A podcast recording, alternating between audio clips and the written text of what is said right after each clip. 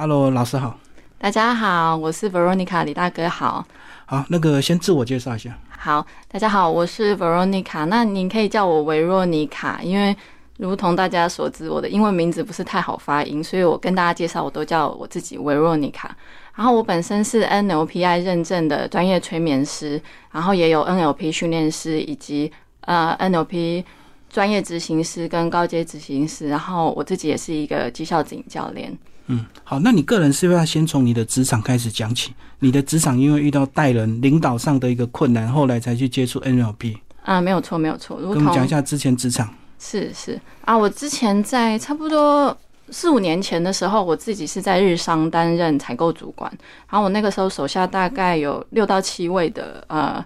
就是我的部署，然后那个时候我刚当上主管没多久，然后很快的跟很多人一样，我就遇到带人不带心的问题。就是我觉得我想要把我的方法跟我的经验交给他们，但似乎不被领情，然后常常比如说。我交代出去的事情也没有被完成，然后跟部署之间有隔阂，然后在那个时候也是我的好朋友，他其实也是我当时的厂商的朋友，他就介绍我去参加一个类似三阶段的激励课程，然后我从那个时候开始认识到所谓的教练，然后之后就是一路的去学习教练，然后再借由教练去认识了 NLP。然后就把 NLP 一系列从执行师、高阶执行师到训练师学完，再到现在的催眠师，那一路上差不多就花了四年的时间到现在这样子。嗯，好，那刚接触所谓的这个激励课程，回去职场上运用，确实有得到帮助吗？有，但是有很多的碰撞，因为。当时可能，呃，他那个激励课程会帮助我们发现很多以前不知道的信念，可能会觉得哦，原来我这样子的模式会造成怎么样，然后就会觉得哦，那我要真诚的去沟通。所以我回去一开始就非常的真诚的跟我身边所有的人沟通，包含我的家人，包含我的上司啊，包含我的部属，然后他们就会觉得你怪怪的，就是你是参加洗脑团体了吗？怎么会变成跟你以前完全不一样？那其实。他应该蛮多人参加过类似的课程，都会被类似的有这样子的反馈。对对对，就太过头也不行。太过头其实不行，对，因为其实旁边人会不适应，说：“哎，你怎么去上了个课，然后完全变成一个人？然后当初的体验是这样子的。”对对对。所以后来就发现说，其实呃，光有热情是不够的，还要很多引导实际的技巧，对不对？没错没错，李大可说的非常对。所以你才越学越多，那最后才变成专业的。对对对，我从那个我觉得不至于到洗脑，但就是被人家有去怎么讲，去说挑出那个信念，指出问题点，然后可是不知道原因，到我去了解到所谓的架构，怎么样帮别人抓出说他的信念，哪一些东西干扰到他，那这一个是需要非常专业一系列的学习，嗯所以我从等于说被带领到有机会去带领别人的这个过程。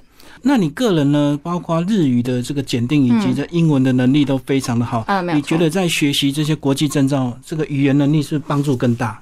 我很高兴的李大哥可以问这个问题，因为其实我后来也发现，不论是语言或者是我后来学的呃 NLP 啊教练啊，或者是催眠这一块，其实在一个大框架来讲，它其实就是跟人沟通的工具。嗯，怎么样跟快速跟人家去做沟通？那在学日文跟英文的状况下，我们为了去学到把那个语言学得好，必须去了解那个国家的文化嘛。那相对的，我们的思想跟开拓开阔度就可以变大。所以这个在于后续说，我要去理解，比如说我的个案他遇到了什么样的状况，我也可以比比较开过性的思维。所以它看起来都是没有关联，可是其实一系列这样子都是有相关的。嗯，而且我相信这个呃，学到更高阶的一个课程，可能就要到这个发明国直接去授课，对不对？起源国这样子。哦哦，因为很多人都是直接在台湾等开课嘛，会有一些语言跟文化的一个差异吧。他是国外进来没有错，不过我反而是比较还更站在，其实如果台湾有好的代理，他可以把它翻译成更接地气的话，反而会更适应我们台湾人去学习的方式。我这边举个例，就是我刚开始学教练指引的时候，我犹豫了两个机构，一个是非常贵，大概需要十几万的一个机构，另另外一个是。我后来选择机构其实才六六七万块，我印象中。那我会选择六七万块原因，在经过调查以后，我发现其实那个老师他自己有是来自于那个十几万的机构，可是他把它内化以后教成适合台湾人的，反而我会觉得说，哎，他把它翻译，以及最重要的是情境台湾人如何去使用。对于当时我的我而言，我会觉得，哎，反而这样子是比较好使用。那我反而本身有去跟在那个比较贵的机构的人去跟他们聊过，他有一些概念，其实他们不是这么的理解，因为可能是外国的老师来上啊，然后翻译有时候不是这么的精准，嗯，反而不是这么接地气。所以不是贵就好就对了，还是要适合自己。我觉得老师的真的非常非常的重要。他们在代理这个国外的 license 有没有办法，就是真正很传神的翻译到很精准，以及适用到台湾的例子？嗯，那我觉得我这一一路上找的，不管是教练、NLP 或催眠，真的其实都。非常的不错，他们不见得是最贵的，可是他们有最适用到如何运用到台湾。嗯，那这相对的，我在接个案也很有帮助。对对。可是你学到一个程度，你不会想要溯源吗？就是回到那个发明国，去找到那个创办人，或者是那个 他们当地比较有规模的一个机构。当然是会有机会，真的是还很多人学那种身心灵，就会跑去印度啊。去禅修啊！对，那我想，今因为因为其实李大哥来邀请我来上节目，所以我也去想了一下我跟其他人之间的差异。啊，我觉得我跟其他人之间的差异就是，很多人对于这一块身心灵整个下去以后会非常的有热情。那可能就像您讲的，比如说辞掉原本的工作，对，或者是直接溯源去到原本的国家。那我觉得肯定那个答案是 yes，就是绝对他们会发展的，说不定是比较广、比较宽广的，因为那个是最源头。对。可能会最接近那个核心的，但我想我可以带给大家所认知到不一样的是，我身为一个，其实我我是现在有一个正职，可是我却可以同时为了我的梦想，我还是在有限的资源跟时间去把证照在比如说周末学好啊，然后去做。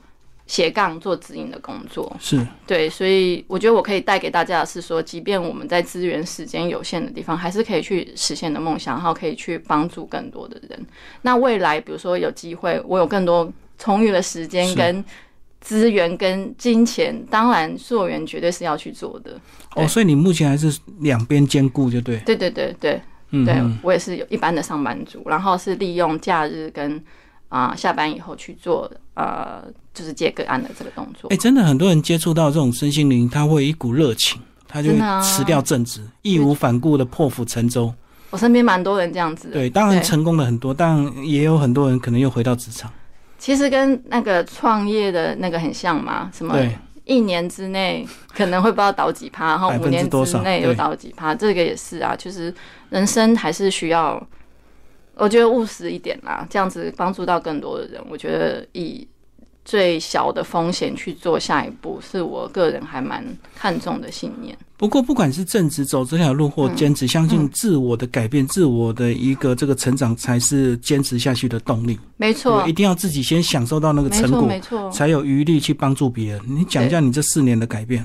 我这四年的改变，我从一个非常在意别人怎么看我，包含我会去上那个教练课，也是在意我的部署怎么都不不听我的话，或者是啊，他本来喜欢我，他会这样，所以他才是部署。对对，到我后来觉得说，哎，其实别人的眼光那是别人的眼光，很多的是在于我自己。那除了这一系列各种的证照拿到，这是最实际的嘛？那我自己从一开始的日商。跳到别的工作，完全不一样的领域是资讯产业，做 ERP 的顾问。我从零开始学会计，然后后面又转去食品产业做采购的主管，然后到现在我又到了另外一个职位，我是在半导体产业当采当采购，然后薪水曾经这样子，就是比如说到这边，然后折半，因为到那个 ERP 资讯顾问必须是折半嘛，然后再慢慢爬回来到现在，嗯。呃，薪水是比以前好，然后看的领域比以前多。那当然不可讳言，就是 NLP 训练师、教练跟催眠师都实际拿到了。嗯，对。然后我自己也应用 NLP 的部分，我去年实验我自己，在一个半月准备多亿，然后我也把我自己分数从七百二直接提供提升到八百八，就是我拿我自己当实验品去用 NLP 的方式去实验，然后还有。我自己的部分是这样，然后我帮助很多个案嘛，比如说挽救他们的快要离婚的状况啊，帮助我的个案提升业绩啊，然后减脂啊、减体重啊，有很多很多的方向，方方面面都有。那其实帮助到个案，相对的也是帮助到我自己嘛。啊除了就是我自己很有成就感之外，我也觉得我有那个能力去帮助到身边的人，那也是我当初学这个的初衷，这样子。嗯嗯，可是你让正职的朋友知道你这个另外的专业，有时候在职场上会不会有困扰？有时候聊天聊到一半就来来来来，你帮我催眠一下，你来帮我怎么样？你就会觉得 李大哥真的很厉害，都会直接问到这是最重要的点。对，没错，真的会有很多的朋友就会就很说，白目啊，对，就会，而且他们会抱着，尤其是针对催眠，会抱着很质疑的眼光就。想挑战你啊。对对对对对。然后其实我一开始会觉得好像专业被攻击，可是后来我是觉得说，其实这也是起于他们的不了解、不认识。那我会先耐心的去跟他们解释说，哎，其实催眠跟你们想象的不同，它其实只是帮助你更靠靠近潜意识的工具，可以让你去更认识你自己，进而达到你要的目标。跟你电视上、电影上看到什么闭在那闭眼睛躺在那边，然后不知道发起床不知道发生什么事，完全是不一样的。嗯对，那如果你真的对催眠有兴趣，那先找到说，比如说你想透过催眠改变时，我们可以再来进一步。然后我会说，我会，即便你是我的朋友，我还是会做简单的收费。原因不是我爱钱，原因是你要付出以后，你好，你才会对你在潜意识看到的东西去做努力。嗯，以及我这个是专业的，所以我也需要去做收费。那你就做一个牌子，他聊到这个，你就拿这个牌子，我本人会适当收取咨询费用，他就闭嘴。这是一个不错的主意。你进去那个律师事务所，嗯就会看到嗯桌面上就有那个咨询费的牌子，你就不敢乱问。哦，对，律师是真的建立的很好。对对对对。但是你们有时候是职场上的朋友，或者是一些私下的朋友，就很尴尬。我觉得我也不至于完全杜绝啦，我可能还是会透过口头的一些方式，让他们去理解到，比如说怎么样问话，他们可以的思想更开阔，他们会觉得哦，之前没有想过这个方式。如果他们真的后续有好奇心，会来问我，而且太熟的朋友，我其实会转借给其他的催眠师或者是 NLP 的训练师，因为这就跟夫妻之间无法被指引是一样的，因为他们之间认识太深了。有太多的熟悉度，对对，循环太深，会没有办法去真正很客观的、公正的去看待这个 case。所以，如果朋太熟的朋友跟家人，我反而会介绍给我的业界朋友去做处理。就是怕效果不好。对对对，因为真正最终的目的还是要帮到他们。对一样的钱还是要找其他陌完全陌生的人获取，反而对他帮助比较。会比较好。那我自己本身有蛮多个案，其实也都是我业界的朋友介绍给我说，哎、他的朋友有需要，然后我们都是这样互相转介来转介去。好，那我们先从 MLP 开始聊，它有几个阶段啊？它名称叫做专业执行师，然后高阶执行师到训练师。嗯嗯，对对对所以你目前就到训练师的阶段，对，嗯，对。然后所以你可以开课哦。是可以开课，但我评估我自己，因为还在正职上班，哦开课的话，我觉得没有那个目前还行行没有那个余力这样子，嗯 嗯对，就是专，所以我就专门专注在收个案的那个一对一的指导，一对一的指引，对对对。好，那另外催眠的部分，哇，这个就是个人解读就差异蛮大的。对我，我觉得外界看起来会差异蛮大的，可是其实 NLP 里面呢、还有四大导师，其中的一个导师就是啊、艾瑞克森，他其实就是催眠。其实 NLP 里面已经有催眠的元素，那包含教练指引，多多少少也有一点点催眠的元素。所以其实那包含我一开始上那个激励课程，它也是一系列的 NLP 跟对对对催眠，所以应该是说跟催眠的渊源其实是很早，只是催眠师的执照。完的专门去取得是学完 NLP 以后这样子，对对。那我本身对催眠会非常的有兴趣，是也比较想要来宣传这一块的原因，是因为其实台湾人对于催眠的认知还不是这么大，就是它的效用还不不理解，但是对催眠又好像，比如说比比比起教练或 NLP，好像又听过多一点，对对，所以他们好奇心会比较多，然后再加上催眠会发生的效用，包含我自己被催眠，包含我去催眠个案，我们都会共同的感受到，哦，原来作用可以这么简单，而且几乎很多时候是在自己预期以外，就这样达成了。嗯，对，然后通常的速度会非常的快，所以我自己本身也觉得催眠就是很有很有魅力啦，跟一般的教练指引啊不太一样。教练指引的比较多的层面是在意识到潜意识，还比较上层的沟通，有很多是你自己想出来的方法跟行动，你去执行去锻炼。这个是会内化没有错，但是它需要下比较多的苦功，就是透过一周一周的，嗯，一周一周的去长时间的去锻炼。对于我而言，这比较像中医，就是内化，你要有那个把体质调好的感觉。嗯，可是 NLP 跟催眠就比较像西医，直接你知道，快速看到看到你什么镜头，就直接这样子。就是针对，因为 NLP 它是神经语言程式写嘛，它直接把你程式调一调。嗯，那催眠就更神奇了，就是你在躺着诉说你的故事，探讨你的小时候的同时，就你很轻松的起来，然后你不知道发生了什么事，可是可能隔天啊，或者是隔几天，你就发现，哎，其实一直以来困扰你的问题，其实哦，原来这么轻松就被解决了，这样。对，催眠会比较熟悉，是很多综艺节目了。哦，对对对就是那种大家一起催眠，然后搞笑啊，然后做了很多奇奇怪怪舞台上的那种娱乐效果，是是是，对对对，那个我们也有学，就是在舞台上，比如说让你突然手这样子粘住，张不开来啊，坐在椅子上站不起来，这个我们也是有学。但呃，我这边比较想要推广催眠是如何是运用催眠帮助到人，所以它是比较深度的一个催眠嘛，它是需要配合一些场景的嘛。对对对对对，就是我们传统知道的，可能是他需要让我需要让个案到一个放松的状态，嗯，然后去跟他的潜意识去做内在的连接。那我们就会在催眠的环境里面去帮他建构很多场景，比方说潜意识宫殿啊，比方说呃大家比较知道的前世今生啊、元成功啊。这一类一系列，其实催眠很好玩啦。又或者是当场，我觉得这个个案适合什么样的场景，我可以直接帮他建造，然后让他啊怎么讲，放松到一个境界以后，他就会有很多的，你可以你可以说是灵光乍现，也可以说是潜意识有很多的讯息来告诉那个个案，他可能会看到。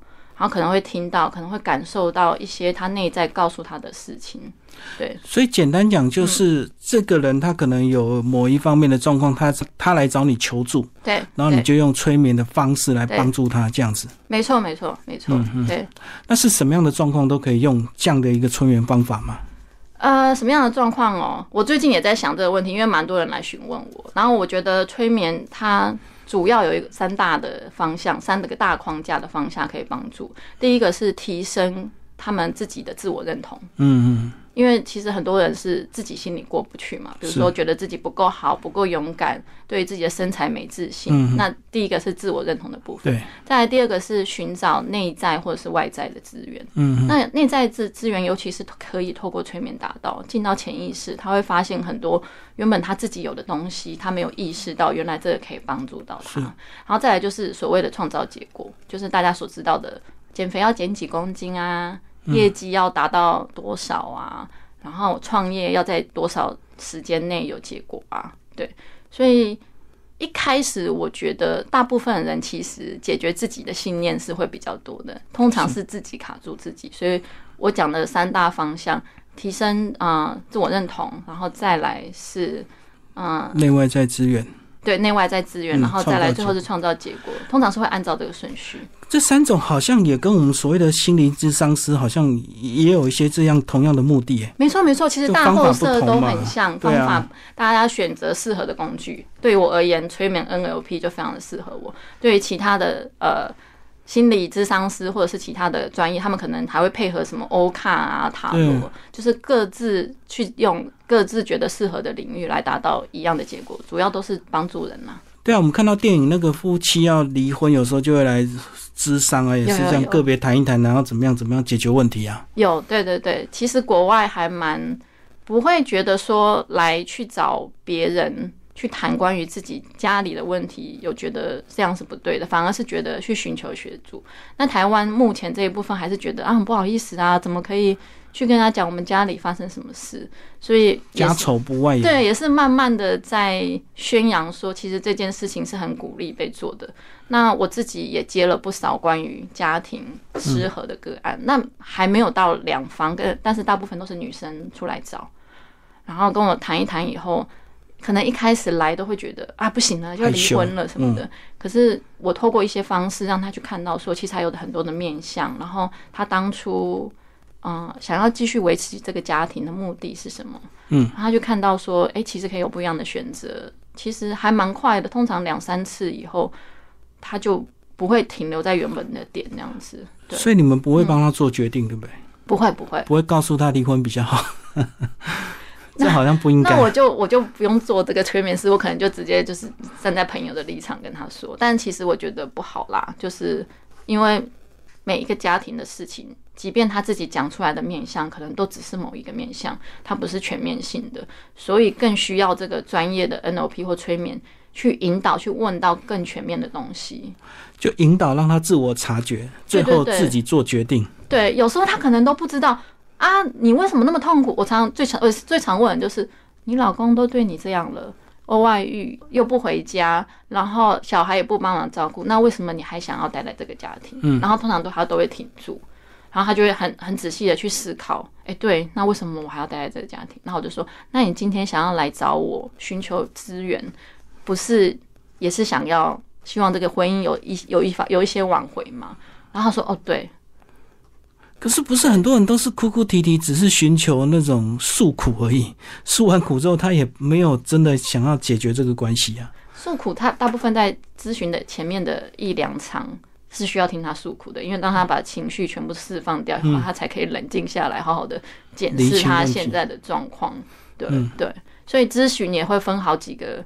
好几次啦，不会一次都解决。如果一次就解决，我大概现在也不用找客户，可能就排排队排到那个台中市去了，就很快就。对对对对。所以有很多问题要好几次的一个这个帮他理清就对。要的，对对对。因为如果说真的这么容易的话，其实他大概也不需要去外界的援援助，他就不用来找你，因为他自己就已经他可以自己果断的理清了。对对对，嗯嗯，没错没错。好，那你觉得这个呃，我们的这些咨询师啊，身心灵成长师啊，或者是催眠师这么多，然后这么多人热衷学习，对，然后到底你自己要怎么样有走出个人的一个风格跟特色？是靠经验的累积吗？还是个人坎坷的过去的故事会帮助到你的这个职业？其实我觉得应该都有。个人的坎坷经验，肯定比如说像我一开始职场受挫，我才会有那个契机想要去学习，要不然我人生过得好好的，我干嘛出来这样子？所以个人的坎坷经验肯定要有。那在心灵啊，就是不管做咨询，任何的工具都一样，实做真的非常的重要。如果不去做实做的话，没有去接触到实际的个案，然后去寻找适合他们的方式，很容易沦为纸上谈兵啦。对我而言啦，所以我觉得。实做非常的重要，尤其是我们需要去靠这个真正去做收费指引的话，必须要带给对方价值。如果没有那方面的经验，人家也会说：“哎，那那你有做过什么经验吗？”那我讲不出来的话，我也是对对。所以我其实还蛮感谢教练之一，因为他在课程里面就直接逼迫我们一定要指引完三十个小时，我才可以毕业。就是就是直接把你推到前面，推到群众面前，你要去做这件事情，这一点是蛮难能可贵的。对对。好，可是这个这么多个案，这个咨询结束之后，我们怎么样回头来验证当初你的引导对他是真的有具体的帮助？因为可能当下也许真的是一开始或许有，可是最后长远的结果可能并不如你本来的预期。你会随时去检视个案的一个后续追踪吗？通常是双向的，就是我除了会呃，比如说逢年过节都会去跟他们问候啊，就说哎，看最近状况怎么样。然后他们其实也都会蛮定期跟我回报的，就是他们最近怎么样怎么样，有什么提升。那如果因为信念这种东西啊，你可能解决了一两次，把那个关键点弄掉以后，他在你不自觉没有去锻炼的时候，他可能还是会回过头来烦恼，找找到那个个案。可能还是同样的问题，有可能会再重复，所以他可能就也还是会自己很主动来找我谈。那我不见得会受他正式咨询，我可能会跟他提一下，哎，我之前办指引的时候，我们有讨论过这个议题什么的。然后你那个你那个时候是怎么做的？你要不要去想一下？那如果你真的觉得自己没有办法的时候，你再来找我。大部分的状况其实他们有办法自己处理。那如果真的不行，他们还是会持续的跟我回来指引。那我其实也蛮。推荐大家去做长期，不管是催眠或者是 NLP。像我自己的话，我每个礼拜都有在跟我同学去做催眠或是 NLP。你自己在接受别人？对对对对对，因为这个有点像运动，你看那个越越去做那个肌肉就越大，然后他的那个刚刚讲的内外在资源啊、结果啊，还有那个嗯，个人的自我认同其实是会更扩大的。对，哦，就是会找出你个人的一些盲点跟迷失，就对。对对对。所以你也需要别人的引导。对对对，这很像有一个比喻，我觉得有一个我学长他比喻的非常好，就是就连外科医生也没有办法自己开刀哦，所以我们也是会需要有这样的资源去帮助我们更快的去看到盲点。对对对。嗯，对，所以这个是必然要做的一个行为吗？也要接受别人的引导，鼓励大家去做，因为那个好处真的很多。嗯，对对，节省很多时间呐。对啊，因为你这样做，是不是有些人会觉得这样好像凸显我不专业？我还要再去找老师。不会不会不会，我只会觉得我有更多的工具跟资源可以帮到我自己。对哦，所以这个是同业常常会做的行为，就对对对，是常态。我们有一个群组，就是我们叫做互吹会这样子，互相吹。对对对对，嗯对。所以你们都会两个一样的人互相吗？还是其实每个人都会找适合他自己的？就是你找的人，他会也来找你吹吗？会，或者是我们会交替。那群组里面可能好很很很多个人这样子，看谁有空就互相帮忙一下这样子。嗯嗯，对对对对。是好，那你有打算大概到什么程度？你想要全职？就在几年之后的一个历练。在几年之后的历练吧。等到我个案，我现在个案的经验数大概是两百个小时嘛。我想说至少累积到一千个小时。等到我等到我真的有机会出到一本书。然后里面就是充满了我个案的成功经验，以后觉得之后可能才考虑。目前，呃，其实我觉得啊，我觉得我全职有一个专业的工作去做指引，对我有个好处是，就是当我在咨询别人的时候，他们大部分人跟我一样嘛，谈工作上的问题。很多人是工作上、职场上的问题，他们不会觉得说：“哎，我跟他们脱轨，我也是有职场上的经验。”哦，对对，有共鸣就对。对对对，这也是其实也是对我有帮助。嗯，对对。可职场上那些同事或者是上司不会三不五时就把你 Q 出来，哎，帮我们指导一下，帮我们激励一下。是是是还好哎，他们其实分的还蛮清楚的。然后我在职场上，其实我不太会去宣扬。我我的这个工作，嗯，我我在职场上还还把我蛮本业的事情做好，这样。那你两边的朋友就要切割干净，不要让他跑来你的 这个私生。我知道你私底下有在做这个事，是不是？只有少数的人知道，但大部分都没有。大部分人其实没有这么好奇于我的私生活，所以就也还好。对对，我会跟他们说，哎，你有好奇的话，我帮你介绍我朋友，帮你催眠，帮你指引。对对对，太熟悉反而不好做，绝对。不行，他们就会说。呃，拿个举例啦，因为我我自己在我的网站、我的 IG 上面会放我的催眠音档啊，或者是冥想音档，然后我会传给我的朋友，然后他们就会说，我就说，哎，我会问他们反馈，他说，听到你的声音就觉得很好笑啊，还放松什么？因为就太熟了，哦，对对对对，太熟太熟悉反而不好，因为就每天都在跟我们聊天什么的，哦，就是放一段音乐配合你的声音引导就对，单纯是我的声音就觉得很好笑，就觉得他就会说，嗯，太熟悉，听到你就觉得。是啦，就是会很愉悦啦，因为就觉得很好笑啊。可是就对啊，因为太熟悉了，反而进不了那个催眠效果。那来找你的服务的人啊，他们在心态上或身体上需要做什么样的一个准备？因为我相信效果要好，一定要互相嘛，就是他们也要有一个这个前置作业，而不是觉得说我花了钱，你就会帮我解决全部的问题。对这个问题真的非常问的非常好，我都会跟我的个案教育说，首先，嗯。你要有一个准备，是不管是任何啦，催眠啦、NLP 或是教练指引，它可以帮助你看到很多事情，找到很多工具。但还是有一些事情是你需要自己去锻炼的。比如说，你来找我减肥，跟你的潜意识沟通，让你不会这么想要吃，或者是不会这么一看到吃就忍不住。可是，可是。你还是得去运动啊，你还是得去节食，就是这一些努力，你还是必须得做的。你举这个例子，那会不会随着时间的一个这个过去，这个效果会打折？因为刚催眠完，可能他对某些油炸的东西会反感嘛，因为可能透过你的一些方法。对对对。可是再过一两个月后，是不是那个效果就没有了？我会透过我的催眠指令，让那个呃，就是反弹不会。不会出现，嗯，但有时候有一些状况是，如果个案没有很清楚沟通，其实他不只吃油炸，他也喜欢吃甜食，那个后面的甜食的状况就会跑出来了。我的确有碰过这个经验，但是我的个案还蛮乖，他们会很快跟我讲，我发现我不喜欢吃油炸，但但我喜欢吃甜食。然后我就会说，哎，我们上次沟通的时候没有讨论到这个，所以其实你平常也是会想要吃甜食，对不对？他说对，是上次没有讲。然后我们就会赶快再比如说约一场，对对对对对，嗯，对。好，那到底有没有简单在家可以自己做的、自己自我训练的、自我察觉的？你说自我催眠吗？对啊，有一个我想跟大家讲分享很简单的方式。我们什么时候最靠近催眠的状态？是睡前快要睡着的时候，是就是要睡不睡的话，好像快要昏迷过去的时候，那个时候可以对自己讲一些正向的语言，嗯嗯，比如说，嗯，我今天做了什么什么事，我觉得我对自己很骄傲，嗯，那我希望啊，可以下一些愿望清单嘛，我希望为接下来我的目标可以完成什么事情，那我希望我的潜意识帮我达成，嗯，那这样就好了，不用太复杂。啊，潜意识就会在我们的梦中，或是在我们不知道的时候，帮我们去寻找那些资源。嗯，其实光做这个就很有效了。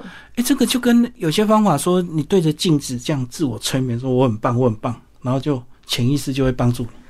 前提是你要内心完全相信。嗯，如果你对着镜子，然后你还是不能半信半疑，想说应该骗人的吧？就是其实你是怀疑的，那个就对。会有打折，就要完全的相信，要相信，这这也是一种自我催眠的过程啦。因为相信自己会变更好的人，他会做所有的行动，他的信念会帮助他去做那个行动嘛。嗯啊，相信自己会失败的人，就会做所有的事情去导致那个失败。哎，真的，你刚刚讲的那个睡前啊，这个自我催眠，或者是听一些激励的那些声音，我以前做过，以前睡前还播那个英语单词。嗯嗯嗯，你觉得真的有帮助吗？我觉得是有的。那潜意识播下去，然后连续播几个小时。你这个例子我听过，另外一个催眠师叫做微光中的猫，它是 NGH 系统，跟我不一样系统的。然后他就有分享到潜意识学习的能力是跟我们想象不太一样。他说他高中的时候读书啊，他为了想要不这么无聊，他于是他把 ICRT 当成他的背景音乐。哦，其实他听不懂。他就就反正就念书的时候听一听，结果他说他在考英检的时候分数非常的高，然后他他也觉得他没有什么在念，所以他他是他他那个举例就是指说他是透过潜意识潜意识学习，对对对。对。然后我目前在接一些咨询个案啊，就是有考多艺的，嗯，因为我自己有考多艺，快速用 NLP 跟催眠的方式考到很高分嘛，所以我最近也开始接这个个案，然后我也是鼓励他们，就是念英文有很烦躁的时候。你就比如说去听英文歌啊，去看剧啊，去做一些你喜欢的事情，它反而比较可以进到你的脑袋里。就是那种情境式的学习，就对。情境式学习很重要，对对对。二十四小时的播，就是起床就是英文，来看个剧这样。哎，广播又是英文，就听起来容易，可是真的有点困难。会想要抗拒，对不对？对对对，嗯。所以就像，而且可能你会造成别人的困扰。因为你一直听，你享受其中，可是别人可能受不了。还 还是还是要有个节点呐，对，还是有个节点，就是你你你设定某一些时间啊，这个又跟 NLP 有相关。比如说，你就算二十四小时里面，你只有一个一天只有一个小时去念那个英文，然后你安排嘛，比如说看剧啊，又或者是或者是像您讲的睡前听一下，然后每天那一个小时就固定那一个小时，一周五天，然后连续同样的时间做。会比你一天念五个小时，然后就突然休息来的好，因为大脑就习惯，哎，我到这个时间点要听。对对对对对，短时间持续重要，而不是长时间然后跨很长的一个这个是。对对对，因为大脑也累啦，你念那么多我也进不去，这样子。对你这样讲有说服力啊，因为你本身英语日语都很好。哦，谢谢谢谢，对对，所以你你有你独特的学习方法吗？我就是我，比如说以日文来讲啊。我从小就是很不喜欢看课本，我就是狂看日剧。然后我是他日主啊，我喜欢那个我那个年代嘛，木村拓哉，然后就疯狂看他日剧，每一部都看过。所以等于是我在没学五十音之前，我就是已经大量听日剧他讲的话啊，综艺节目什么的，他就是很自很自然的，就是已经就围绕在我的生活，所以就不需要是传统的打开课本啊背单词啊学文法的那种，对。哎，你讲到这个，我突然想到，那催眠会有语言障碍吗？就是一个日本催眠老师来催眠你，那你听不懂日文，你是不是就能够不被他催眠？如果我听不懂日文，他来催眠我，我应该就没有办法进去了，就没效，对不对？没有效。我之前刚好前一阵子也有朋友问我说：“哎，我语言不错，那我要不要接国外的个案？”然后我也是很仔细的思考这个问题，因为我们自己在做催眠的时候，就即便是用中文催眠。催眠需要催眠师大量的给指令，然后去建构情境，要很多词汇，对，有时候真的会吃螺丝。我就说，我觉得为了个案着想，如果你看个案在听我讲英文的时候，听一听，他会觉得，哎，这个 Asian girl 怎么讲一讲这个文法有问题，他可能会出戏。然后我就我就我就跟我朋友说，嗯，还是比较好了，我们尊重专业，还是让 local 的人去做 local 的事情。嗯，啊，这也回到刚刚李大哥提的问题，就是说，为什么我们其实有时候在台湾被台湾人教也有它的好处，他用最直接的方式去做沟通，对对对。哦，所以引导的过程是需要理解的。非常需要，非常需要。嗯，我们要知道那个催眠的架构，然后去设计那个催眠的情节，让那个被催眠的人去知道他现在在这个情境里。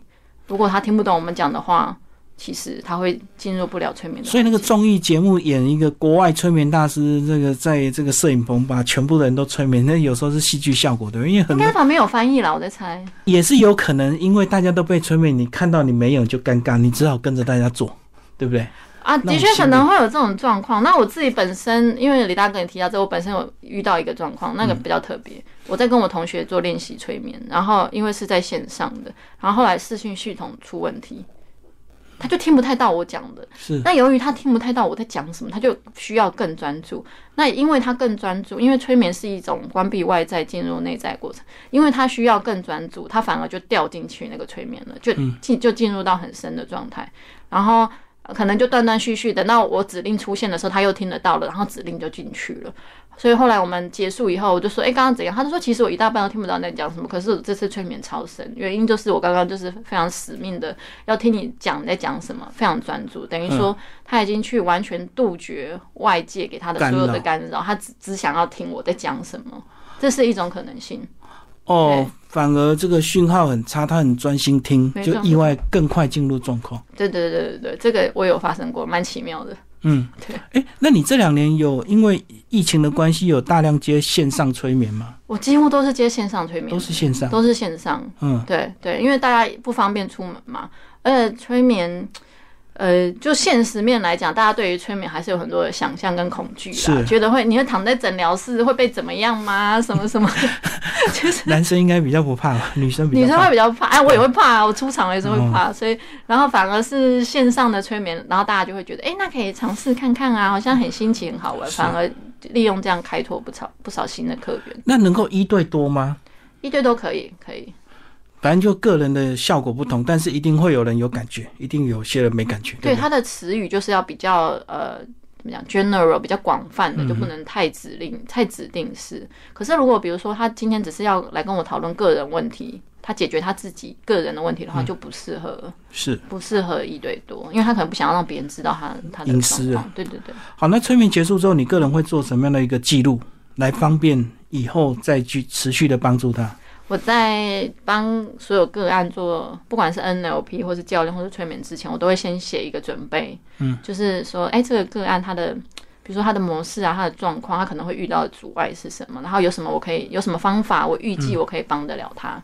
然后做完以后，咨询完毕以后，我会写一个总结，就是我们今天做的，比如说什么技巧，然后他在他的潜意识看到了什么，然后他 promise 最重要是他 promise 他这个礼拜到下个礼拜或到下一次要做什么事情，我会记录好，嗯，然后之后要怎么样追踪他。